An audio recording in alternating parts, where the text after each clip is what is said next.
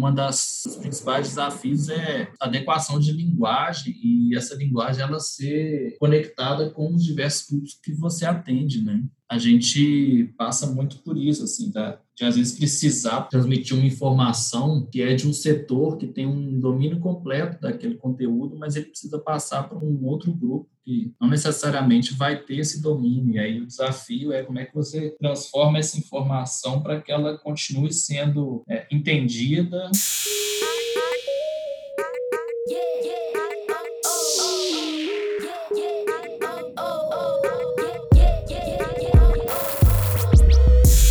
Está começando mais uma experiência de áudio, mais uma explosão de conhecimento.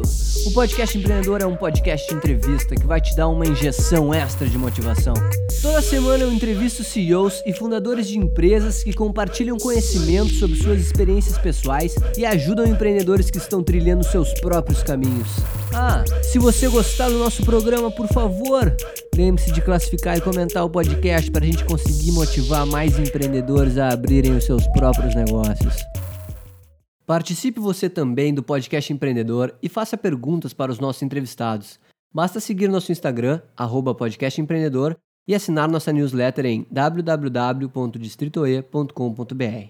Vamos nessa!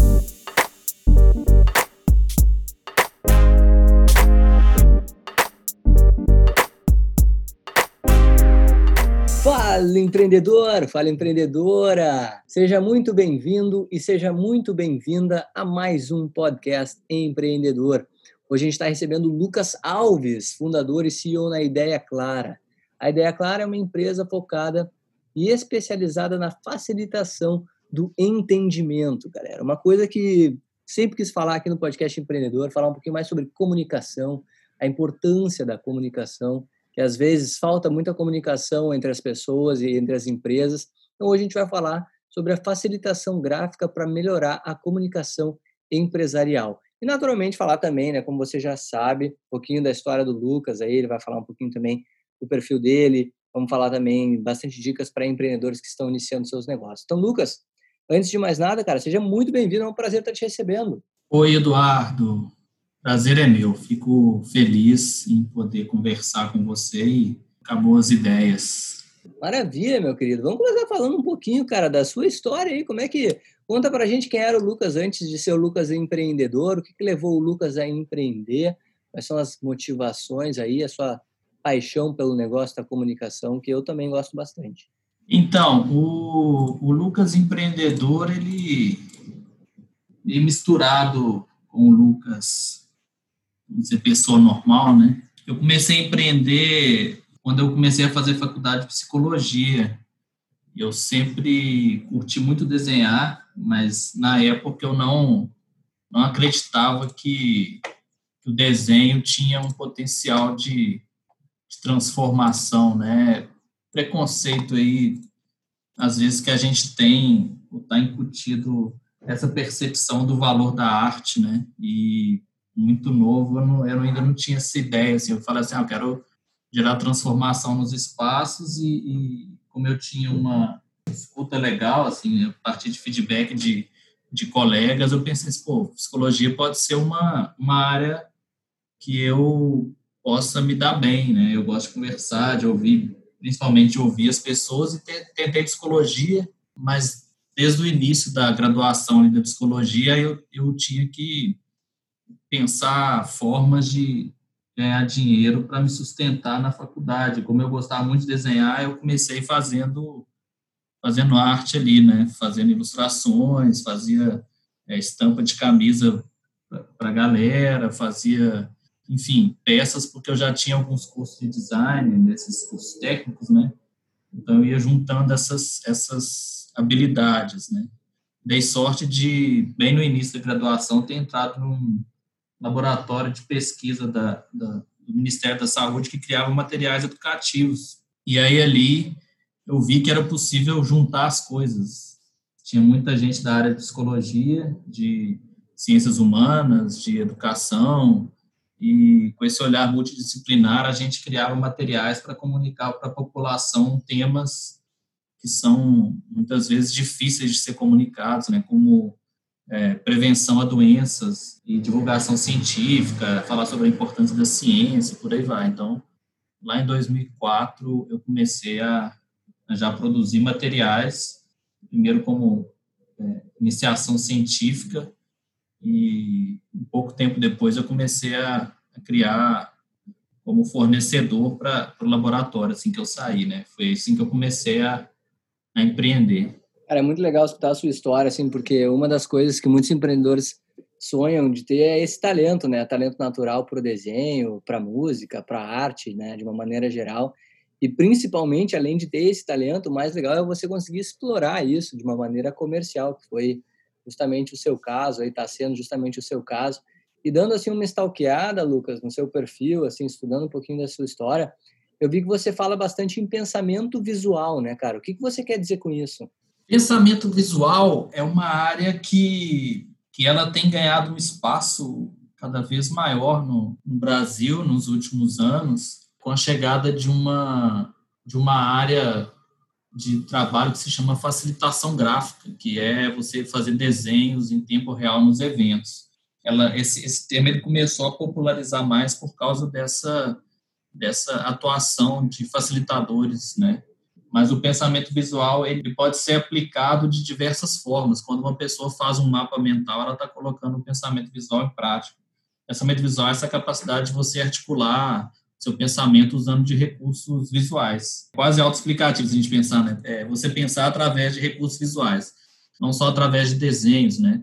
Os infográficos de revistas e jornais, é, as apresentações de PowerPoint quando bem feitas, os mapas mentais, o rascunho que você faz, às vezes, para explicar uma ideia para alguém, os diagramas que, que, a gente faz desde que a gente começou a, a, explorar os recursos gráficos há milhares de anos atrás, eles são todas aplicações de, do pensamento visual. Legal você trazer para o nosso tema aqui, para a nossa conversa, os mapas mentais, que eu até fica a primeira dica aí, pessoal, dos insights aí que o Lucas está trazendo para quem gosta assim de organizar os seus pensamentos, mapas mentais são, são uma maneira muito legal de você conseguir estruturar isso assim, porque quando a gente fala de comunicação, né, Lucas, uma das coisas mais difíceis e complexas que a gente entende é essa organização dos pensamentos. Eles normalmente vêm de uma maneira desordenada, eles vêm é, de tudo quanto é lado. A gente tem que organizar isso, né? Você tem alguma dica que você pode dar para as pessoas que estão nos escutando, como é que elas conseguem organizar melhor as ideias? É isso, isso que você falou é, é interessante mesmo. Assim, nosso pensamento, quando as, as ideias surgem, elas não necessariamente são lineares ou,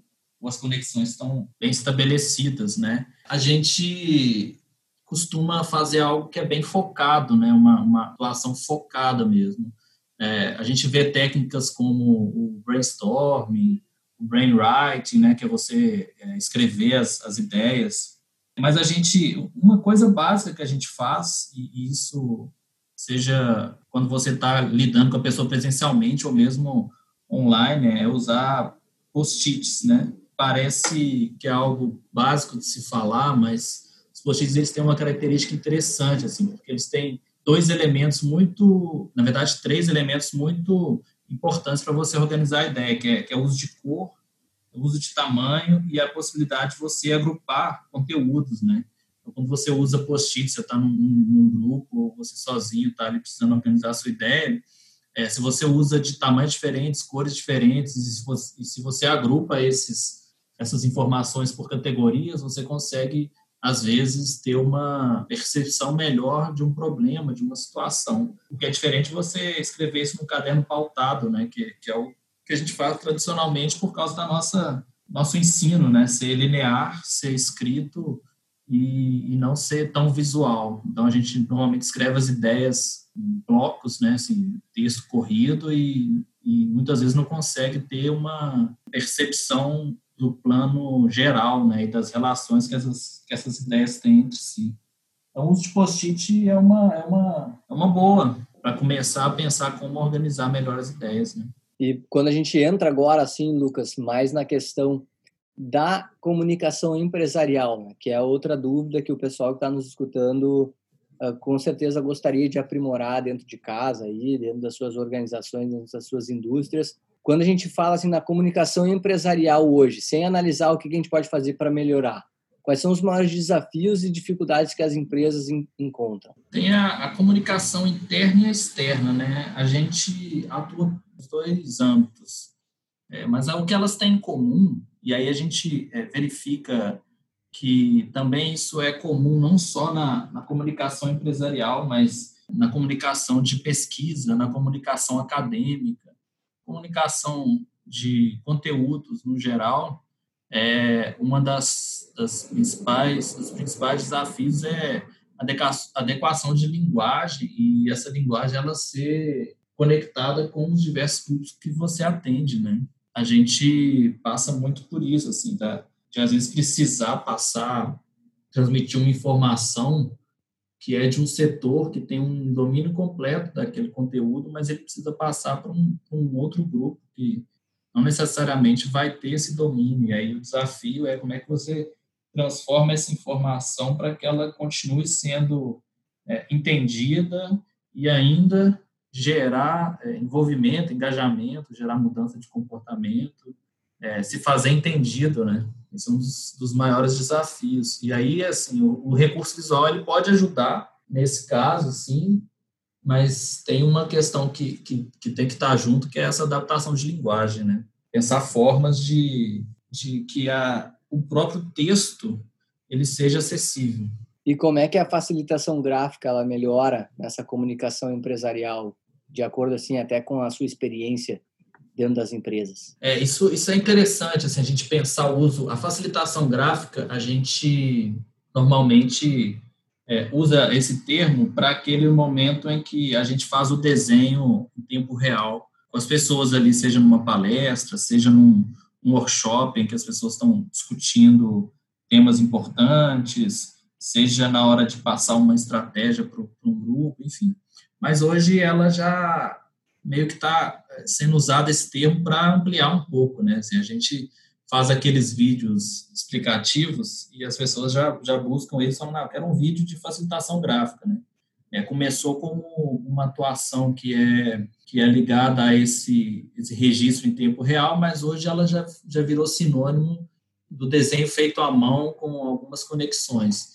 E aí, se a gente pensar é, ela no sentido mais específico, que ela nos eventos empresariais, né, em que as pessoas estão ali construindo conhecimento juntas, ela serve para colocar as pessoas num, no mesmo campo de, de informação, de entendimento, sabe?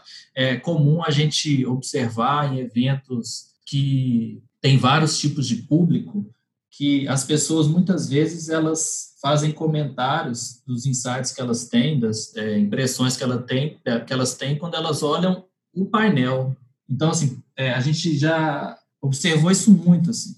A gente, vou dar um exemplo para você. Uma vez a gente estava num evento da Federação das Indústrias aqui de Minas, que era sobre internacionalização. Tinham vários especialistas falando lá sobre as estratégias que eles tinham para poder levar as indústrias de Minas para o exterior, né? E aí as pessoas falavam de coisas muito técnicas e a gente passou o dia lá fazendo aqueles painéis e, e como de costume, a gente coloca os painéis na parede, as ilustrações, para que as pessoas é, vão ali no coffee break, na hora do almoço, no final, vão tendo a memória ali do que foi sendo construído. E eu lembro que uma coisa que me chamou muita atenção é que o rapaz que estava organizando o coffee break, que era terceirizado, né? Ele organizou o coffee break, ele ficou um tempo lá parado, olhando para esse painel, e ele balançava a cabeça, assim, naquela é, movimento de afirmação, sabe, que a gente faz quando a gente está entendendo alguma coisa. Sim. É, isso foi um dos exemplos que me fez perceber que, que aquilo ali estava fazendo sentido até para quem não estava participando. Eu não posso garantir que ele, ele entendeu o que estava sendo dito no, no, contexto geral ali, né? Mas, mas alguma coisa fez sentido para ele. Então, é, essa, a, esse recurso da facilitação gráfica, que muitas vezes ela vem com desenho simples, ela traz essa conexão de, de um jeito simples com o público, né? pessoa consegue olhar para aquele painel ali e ter um entendimento do que foi conversado em duas, três, quatro horas. E você era, Lucas, aquele tipo de aluno assim que não olhava para o quadro, que acabava só escutando a professora e desenhando no próprio caderno? Como é que funcionava para você quando você estava no colégio? Eu era daqueles tipos de aluno que de, gostavam de desenhar, mas que o desenho ele, ele não funcionava como estratégia de organização de, de pensamento. Talvez porque a gente não tem essa, esse treinamento, né? não tem essa, essa possibilidade, essa capacidade de, de pensar isso. Né? Se pensar isso, eu estudei no, na década de, de 90, na, né, no ensino fundamental. E você pensar que hoje tem as metodologias ativas, tem é, uso de recursos visuais ali com os alunos para pensar, as coisas na nossa época, é, né, quando eu estudava, não tinha isso muito. Então, eu desenhava mais para... Ficava fazendo desenhos aleatórios no, no caderno, assim. Então, é, eles ainda não eram com esse intuito de organizar o pensamento, sabe? Era mais para distrair ou mesmo para concentrar, né? A gente sabe que as pessoas que têm essa questão do desenho, elas acabam usando o desenho para focar ali enquanto elas estão ouvindo, mesmo que aquilo que ela está desenhando não, não, não tenha a ver com o que está sendo dito, né? Você entende que a facilitação gráfica ela podia ser mais incentivada nas escolas? Assim, como é que tu enxerga esse processo acontecendo? Seria uma coisa muito legal se a gente conseguisse criar essa conexão com a educação, né? A gente já fez alguns workshops em que a gente dava o conteúdo de pensamento visual para os alunos do ensino médio, para eles entenderem é, como que eles podem usar estratégias visuais para é, fazer um resumo melhor, para articular um conhecimento melhor, mas isso funciona, funcionou bem quando a gente também deu esse treinamento para os professores. Então, quando o professor ele já domina um pouco dessas técnicas de pensamento visual para organizar o raciocínio e o aluno também domina, a conversa flui melhor. Então, a gente recebia, às vezes, um feedback, uma foto do professor que, da professora que ia dar uma aula de geografia, e ao invés dela fazer um PowerPoint, ela desenhou uma estrutura de placa tectônica no quadro, e como ela sabia que os meninos já tinham esse conhecimento de pensamento visual, porque eles tinham feito o curso, os meninos iam lá no quadro também e iam interagindo com esse conteúdo. Então, eles fizeram é, coletivamente um diagrama super complexo com as impressões dos alunos sobre a matéria e por aí vai. Então, esse, esse recurso, ele potencializa a, essa relação de ensino-aprendizagem é, se as duas partes estiverem envolvidas, né? E aí tem um monte de benefício, né? A memorização fica maior, né? A atenção do menino fica maior, porque ele se envolve, né?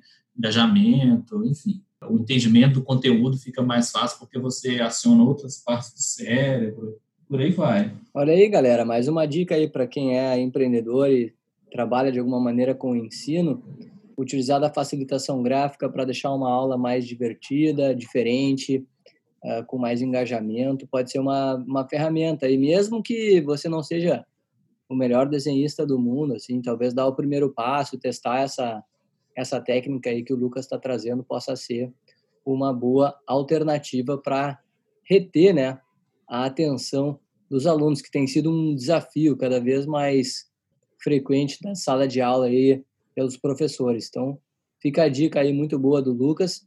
Lucas, outra coisa assim que eu queria explorar com você é uma das grandes dificuldades assim que a gente é, já percebeu aqui entrevistando empreendedores no podcast Empreendedor. Uma das grandes dificuldades que as empresas têm são as são conseguir é conseguir né fazer das reuniões reuniões mais produtivas né e existe algum roteiro assim que você pode passar ou sugerir assim que a gente consiga organizar melhor as ideias que vão ser abordadas nas reuniões, assim, de acordo com as facilitações que você faz, assim, porque eu acredito muito que reunião também é, é grande parte isso, né? É conseguir organizar os pensamentos e conseguir extrair disso, né, soluções para o que a gente busca resolver.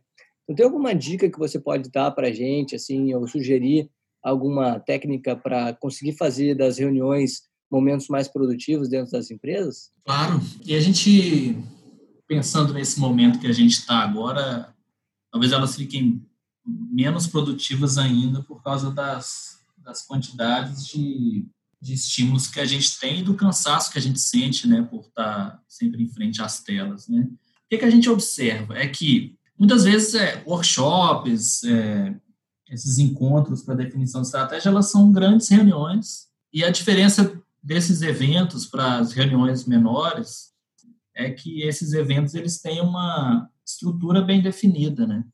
Você sabe a hora que começa, você tem uma agenda, é, você sabe o tipo de dinâmica que você vai ter, o tipo de conversa que vai ser feita, é, e aí quando ela, quando é uma reunião bem conduzida, ela, ela acaba é, trazendo os resultados que você espera. Normalmente as, as reuniões que a gente tem no dia a dia, elas costumam ser meio meio aleatórias, né? Meio não tem uma definição do foco do que vai ser definido, do que vai ser conversado, né? Então, talvez pensar é, essas, mesmo essas pequenas reuniões como pequenos eventos em que você tem um, um, planejamento, mesmo que básico, pode ajudar nessa condução, né? Assim, ter um check-in das pessoas falarem brevemente como é que elas estão, é, ter um check-out para elas falarem o que foi tirado daquilo e ter um planejamento de como que é, o que, que vai ser conversado e como que essa conversa vai ser conduzida, né? E aí tem várias é, técnicas e, e, até teorias que podem ajudar, né? É, tem um livro muito legal que se chama Game Storming, que uma das autoras, que é a Sunny Brown, ela é uma das, das entusiastas aí do pensamento visual. Esse livro ele tem em português e ele tem uma, um monte de técnicas interessantes para se pensar é, como deixar as reuniões, os eventos mais, mais lúdicos, mas mais potentes, né? A gente acha que às vezes deixar mais lúdico vai deixar menos profundo, mas eles trazem técnicas que podem trazer mais profundidade ainda para as conversas, né? É, hoje, atualmente, a gente tem usado alguns softwares, alguns aplicativos de mediação de reuniões virtuais, né? Você consegue já definir, às vezes deixar já um template ali para reunião, você já deixa a agenda, as pessoas vão interagindo, colocando os post-its virtuais, você compartilha a tela para que todo mundo esteja vendo ao mesmo tempo. É, então, isso pode ser uma possibilidade também, assim, a gente usar esse recurso para focar a atenção das pessoas no mesmo, no mesmo ponto, né? Da construção conjunta ali. Legal você tocar nesse ponto da tecnologia. Assim, tem alguma maneira que a gente consiga conciliar uma tecnologia com facilitação gráfica para deixar esses processos mais produtivos? Fala um pouquinho mais sobre isso. Eu acho que é bem interessante para quem está buscando uhum. maneiras alternativas. Legal. É, você até numa outra fala você falou algo que eu queria retomar e tem a ver com essa essa pergunta que você fez agora. Assim, você deu a sugestão dos empreendedores é, usarem o recurso do desenho, mesmo que eles não sejam desenhistas mais, vamos pensar, profissionais, assim, né? Sim. Mas uma, uma, uma das coisas mais interessantes que a gente vê, e aí tem mais de um autor que defende isso, é que quanto mais simples o desenho, é, mais conexão ele gera. Então, é, Olha só. É, porque a gente, a gente vê que a pessoa que está fazendo aquilo ali, ela é igual a gente, né? Não precisa ser um grande ilustrador, até porque aí você vai perder tempo demais também focado na técnica.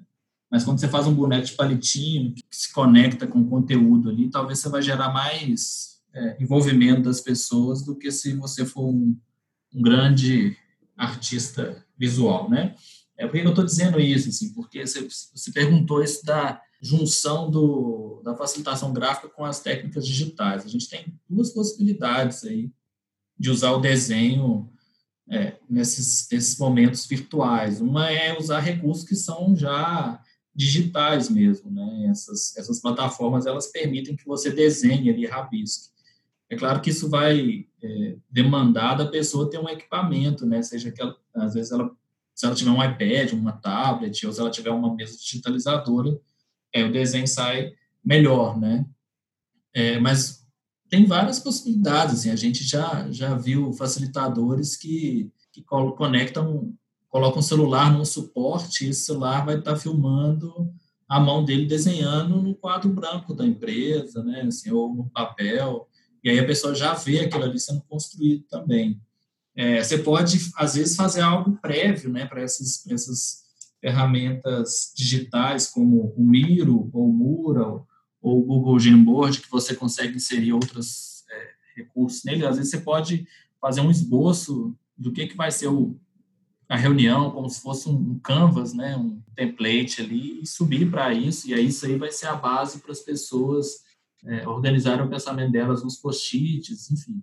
Dá para se pensar muitas é, soluções que vão conectar as pessoas por ser simples, né? É, ser menos, menos duro, né? Então dá para pensar isso, assim, se você pode fazer digital, você pode fazer no papel mesmo. Olha aí, galera, um monte de dica, então, que merece a assinatura do podcast Empreendedor para você que está curtindo essas dicas aí e quer saber mais de empreendedorismo, te convido a assinar o podcast Empreendedor, se ainda não é um assinante aqui, porque tá muito boa essas dicas que você não precisa ser, então, como o Lucas disse, um profissional nisso, até porque você pode criar, inclusive, mais empatia. Então, não fique com vergonha, faça de uma vez desenhos, tente maneiras diferentes, que eu tenho certeza que vai gerar algum tipo de resultado diferente também. É outra coisa, Lucas, que eu queria que você dissesse novamente, que eu não consegui pegar aqui, foi a própria dica de leitura ali que você disse que tem uma uma facilitadora, né, que você falou que ela tem diversas técnicas que ela compartilha em um determinado livro que eu esqueci o nome. Você pode repetir, por favor, o nome do livro para o pessoal que está tá escutando? Claro. O livro se chama Game Storming acho que eles preferiram não traduzir para o português o título, mas ele está em português, você vai encontrar ele como Game Storm. E aí são vários autores, né? Uma das autoras, ela tem é, conteúdos, tem até um TED Talk que ela fala da importância de você fazer desenhos simples para organizar o conhecimento.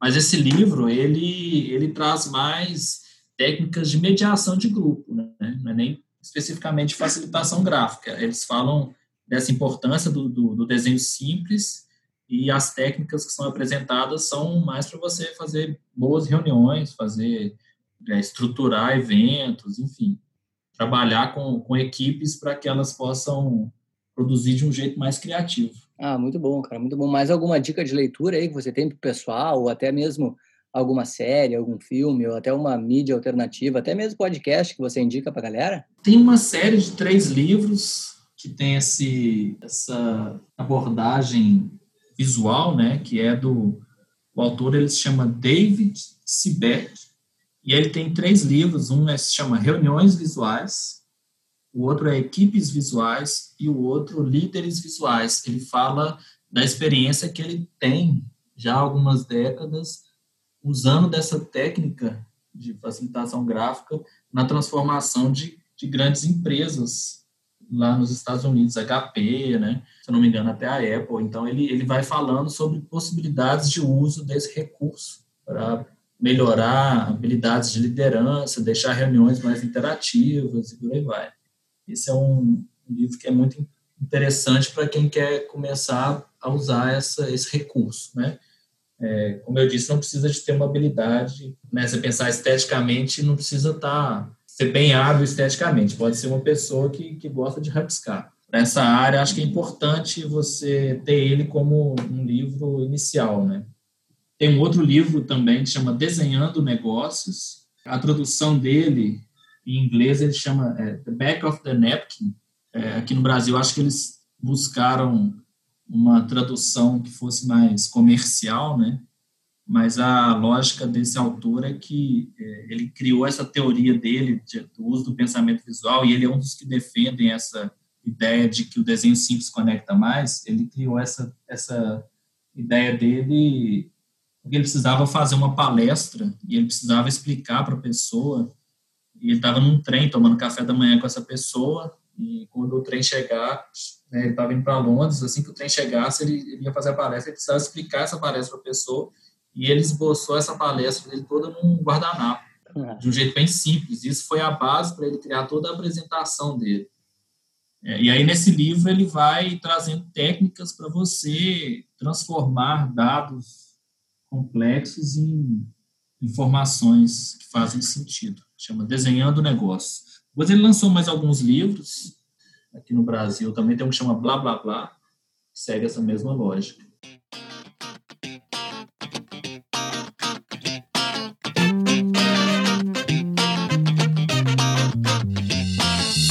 Sabia que já é possível mandar perguntas para os nossos entrevistados e nos ajudar a fomentar o empreendedorismo mundo afora? Basta se tornar um apoiador do podcast empreendedor e entrar no nosso site www.distritoe.com.br, dar uma olhada em todos os resumos que tem dos nossos episódios e clicar na aba Apoiadores. E agora, o Pergunta Empreendedor de hoje. para os empreendedores que estão iniciando as suas jornadas? Quais são as suas dicas? Uma dica que a gente é mais algo que a gente acredita, sabe?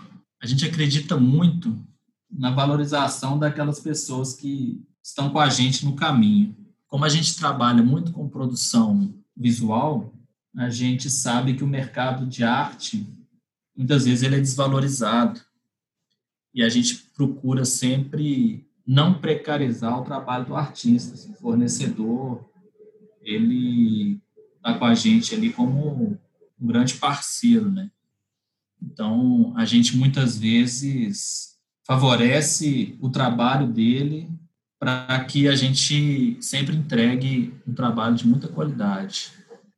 Essa é uma a primeira dica que a gente tem, assim, valorizar muito os fornecedores que a gente que a gente tem. Uma outra dica, e isso foi fundamental para o crescimento nosso, é ter bons parceiros, mas aquelas parcerias que são parcerias que fazem sentido, né? A gente, ao longo dessa, a gente tem sete anos, vai fazer oito anos de existência, ideia clara.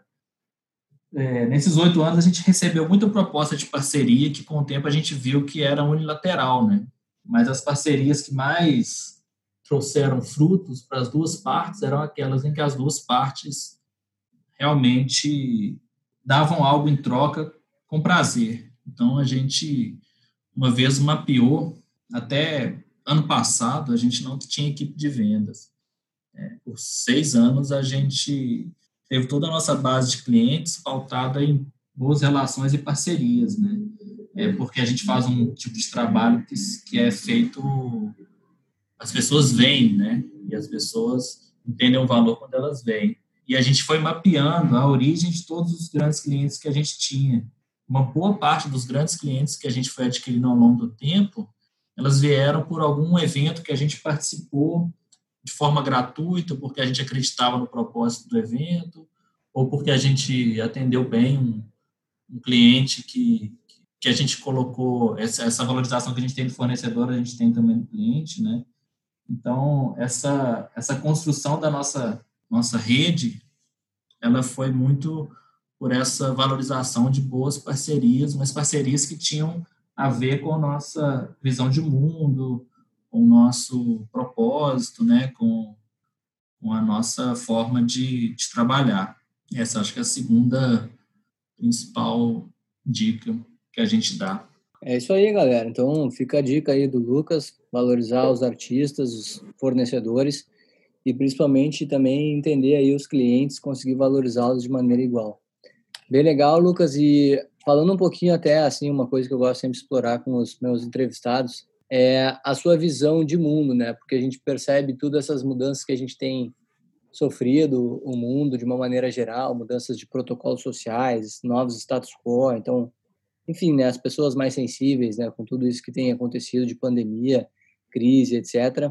Mas quais são as mudanças, assim, as maiores mudanças que você enxerga que vão continuar impactando a nossa sociedade, até para aquelas pessoas que estão olhando, né, procurando algum tipo de oportunidade nisso tudo. O que que você entende assim que chegou para ficar? A gente está vendo muita mudança, né, nesse momento agora, mas algumas já a gente já já estava percebendo nos últimos anos. Uma coisa que foi muito interessante, que surgiu agora com a pandemia, esse trabalho remoto, e que a gente fica muito feliz. Assim, a gente tem, tem muita essa defesa da, da redução de desigualdades, né? Um dos nossos propósitos é reduzir a desigualdade de entendimento entre as pessoas. Essa redução de desigualdade, ela se dá quando a gente deixa o conhecimento mais democratizado, né? É, até antes da pandemia, acontecer, a gente fazia bastante evento corporativo, e esses eventos corporativos, eles eram pela forma de precificação, pela estrutura né, da, da, dos eventos, enfim. É, a gente fazia para grandes empresas. E agora, com a, com a pandemia, a gente mudou um pouco o, o, jeito de trabalhar, isso de ser à distância, acaba que a gente consegue fazer um valor mais acessível. A gente começou a atuar muito, e talvez até mais, com grupos que, atuam, que anteriormente a gente não atuava. Né? Então, a gente tem trabalhado muito com, com grupos de, de discussão com juventudes periféricas, com programas sociais que, que discutem é, a inserção de jovens negros na política. A gente tem trabalhado com produção de materiais para traduzir conhecimentos muito específicos e técnicos para comunidades que anteriormente não tinham esse acesso. Então, a gente fica muito feliz de, de, de ver que um tipo de trabalho que antes era preferencialmente utilizado por empresas que tinham majoritariamente homens brancos né, nos seus corpos ali, é, né, de gestão, a gente tem visto que esse tipo de trabalho tem acessado outras pessoas e isso vai a favor daquilo que a gente acredita de, de democratizar cada vez mais as, o conhecimento, né, de reduzir as desigualdades de entendimento. Isso é muito legal, assim, a gente tem visto essas todas essas discussões de, de identidade, seja de gênero, de, de raça, né, e a gente tem visto que isso é algo que, que talvez não volte como era, né? Eu sei que tem as, todas as questões de desigualdade, a gente sabe, e aí acaba que por a gente estar tá atuando muito nesses, nessas discussões, a gente tem visto o quanto que é difícil para alguns grupos é, algumas coisas que a gente via como normal nas discussões de, de dois, três anos atrás, né? A gente, até muito pouco tempo atrás, a gente estava só ilustrando ideias sobre mundo VUCA, sobre é, mindset de crescimento, sobre meritocracia e por aí vai. Agora a gente tem ilustrado muito sobre o impacto do isolamento nas pessoas e como que a gente pode deixar o, o, essas nossas relações menos desiguais e por aí vai. E eu espero que que quando esse momento que a gente está de isolamento passar, a gente continue atuando com, com esses tipos de discussão, né? Que a gente continue conseguindo levar esse tipo de trabalho que a gente faz para outros lugares que não né, das empresas que podem investir, mas que estão tendo discussões que talvez não cheguem nesse caminho. Cara, muito legal, muito interessante também você trazer isso, que de fato, né, as ilustrações que vocês têm feito com certeza servem como um grande termômetro, assim, para a gente entender as demandas que têm se desenvolvido e que têm se desenvolvido cada vez mais. E isso de você trazer assim das relações interpessoais, eu acho que é algo que faz muito sentido também. Como é que a gente consegue, né? A gente tem percebido em meio à pandemia que a convivência não é algo tão simples, né? A gente precisa aprender a conviver melhor, entender que as pessoas são diferentes e como é que a gente consegue lidar com isso. Né? Legal, legal você trazer isso, realmente. E Lucas, para o pessoal que quer saber mais da ideia clara, quer entrar em contato, quer saber um pouquinho mais do trabalho de vocês, as suas redes sociais aí, cara, fica à vontade, o mic é seu. Bom, nossas redes sociais são todas Ideia Clara. É, a gente atua principalmente no Instagram, pelo fato do nosso produto ele ser muito visual, né? Mas a gente também tem um canal no YouTube que a gente coloca os, os produtos que a gente faz. É, ele acaba sendo mais portfólio, mas tem muito conteúdo legal ali. Então, e tem o site ideaclara.com, mas principalmente no Instagram no, no YouTube. É, eu tenho o meu perfil também, que eu coloco algumas coisas que, que não vão para o Instagram da Ideia Clara, que é o meu, meu Instagram é lucas.pensamento visual, e nele eu coloco ilustrações, enfim. Acaba que o Instagram da empresa a gente segue uma linha mais estruturada ali para ficar tudo bonitinho, organizado, com sentido, né? O meu eu coloco aquilo que eu achar mais o seu, o, dia. o seu Insta é o real, é o pensamento real. Ele vem, ele é vem aparecendo. é, mas aí é, tem, é, só, é só conteúdo também. Mas são ilustração, mais ilustrações que eu faço. O da, o da Ideia Clara tem de toda uma equipe ali que está ali criando conteúdo e propondo reflexões também. Assim, essas coisas todas que, que eu falei ali, a gente sempre está tentando trazer para de uma forma visual. Maravilha, empreendedores. Hoje a gente recebeu então o Lucas Alves, fundador e CEO na Ideia Clara, uma empresa focada e especializada na facilitação do entendimento. Se você gostou desse programa, eu te convido a assinar o podcast Empreendedor, muito importante para a gente, a gente tem crescido bastante e a gente conta muito com o seu apoio. Se você está curtindo aqui os nossos programas, é muito importante que você se manifeste, faça seus comentários. Caso você queira indicar alguma pessoa para ser entrevistada por mim, mande seu e-mail para contato arroba distritoe.com.br. Siga-nos também nas redes sociais, podcast, arroba podcast empreendedor no Instagram. E Eduardo Tannhauser, o meu perfil no LinkedIn, onde eu coloco aí os episódios, alguns pensamentos próprios também. Lucas, muito obrigado, cara, pela sua participação. Foi um prazer te receber. Eduardo, eu que agradeço. Espero que possa contribuir, mesmo que um pouquinho, para a trajetória dos empreendedores, das empreendedoras que te seguem. Com certeza contribuiu, meu querido. Muito obrigado, galera. Muito obrigado, Lucas. A gente fica por aí. Valeu!